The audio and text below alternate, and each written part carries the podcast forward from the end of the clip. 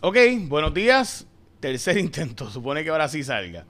Estas son las noticias con calle de hoy, o estas son las noticias con calle de hoy, lunes 14 de noviembre de 2022. Vamos a las portadas de los periódicos. Complejo panorama para las elecciones del 2024 es lo que sale en la portada del periódico El Vocero, donde los cambios demográficos, modificaciones a distritos senatoriales y representativos, recuerden que hubo el censo y con el censo se cambian los distritos. Esa es la portada del vocero de hoy, mientras que la portada del periódico El Nuevo Día, que realmente pues hoy y ayer siempre las ponemos, la de hoy no hay suficientes trabajadores para trabajar la reconstrucción. Esto se lleva advirtiendo ya que hay que traer trabajadores migrantes básicamente para tanto construcción como para la industria de la agricultura. En las dos cosas no tenemos empleados suficientes y no los vamos a crear.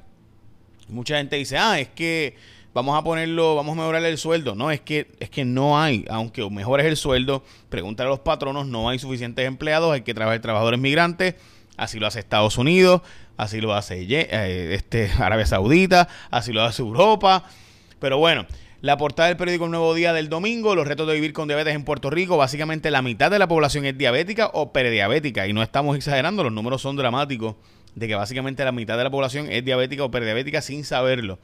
Esa es la portada del nuevo día de ayer. Y la del sábado se redujo la pobreza infantil gracias a los créditos y fondos federales que llegaron a Puerto Rico recientemente por eh, ¿verdad? Los, asuntos del Child Tax Credit, el Income Tax Credit, el crédito por trabajo y crédito por dependiente. La portada de El Primera Hora, eh, lucha sin fin contra el narcotráfico, básicamente el 20% de los narcos que, del dinero que pasa o de narcotráfico que pasa por Puerto Rico hacia Estados Unidos, 20 se queda en Puerto Rico, 20%.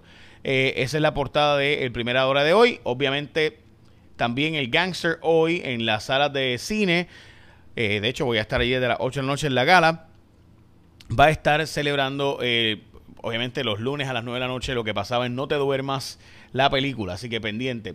Bueno, el Senado Federal se quedó en manos demócratas luego de que Nevada bajara la elección a favor de la congresista demócrata y con eso pues básicamente es ella, gane o pierda Herschel Walker eh, o Rafael Warnock en el runoff o en la segunda vuelta de Georgia, pues se quedó demócrata.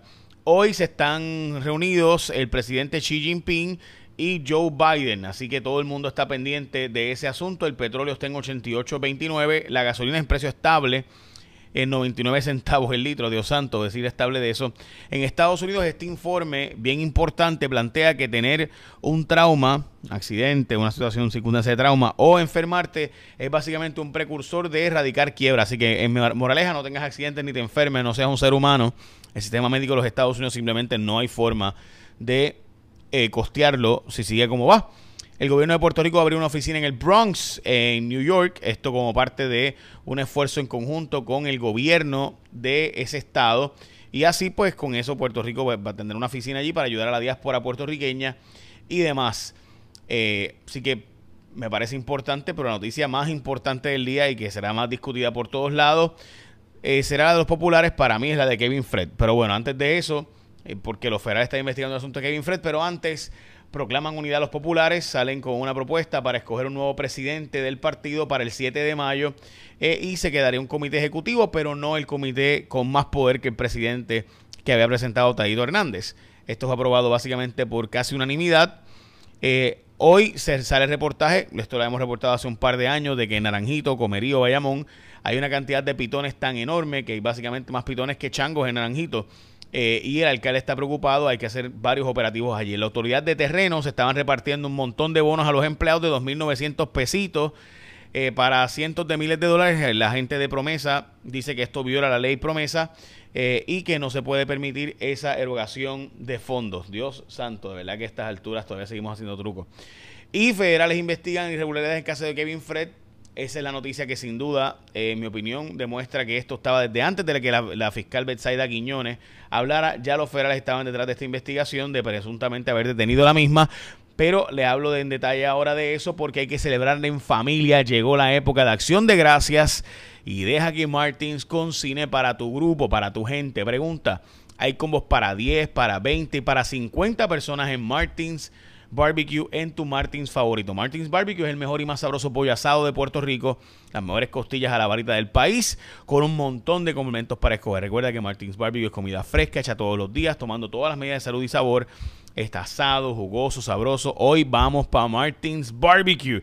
Así que ya sabes, escoge la oferta para 10, para 20 o para 50 personas en tu familia y haz una actividad familiar, del negocio, del trabajo, lo que sea, con comida tan buena como Martins Barbecue. Qué rico, ¿verdad? Bueno, pues el vocero hoy reporta que el asesinato de Kevin Fred estaba siendo investigado ya por los federales por presuntamente presiones indebidas para detener las investigaciones y demás, desde antes de que la fiscal Betsaida Quiñones hablara del asunto. De hecho, la investigación de federal, según varias fuentes del vocero, indaga sobre la conducta de abogados que habría mantenido algún tipo de acuerdo con el recién sentenciado convicto federal Vladimir Natera Abreu, que es líder de la FARC, eh, y supuestamente este sujeto estaría, eh, pues, eh, tuvo mucha comunicación sobre este asunto del asesinato de Kevin Fred. Así que todo el mundo está al pendiente de esto porque este sujeto acaba de ser arrestado. Sabemos que él, junto con otros, han sido denunciados anteriormente con posibilidad de que estuvieran detrás de este asesinato. La pregunta es si alguien pagó porque se asesinara o no a Kevin Fred. Eso todavía está en veremos. Y básicamente esas son las noticias con calle de hoy. Écheme la bendición, que tengan un día productivo. Y recuerden que hoy es lunes 14 de noviembre de 2022. Bye.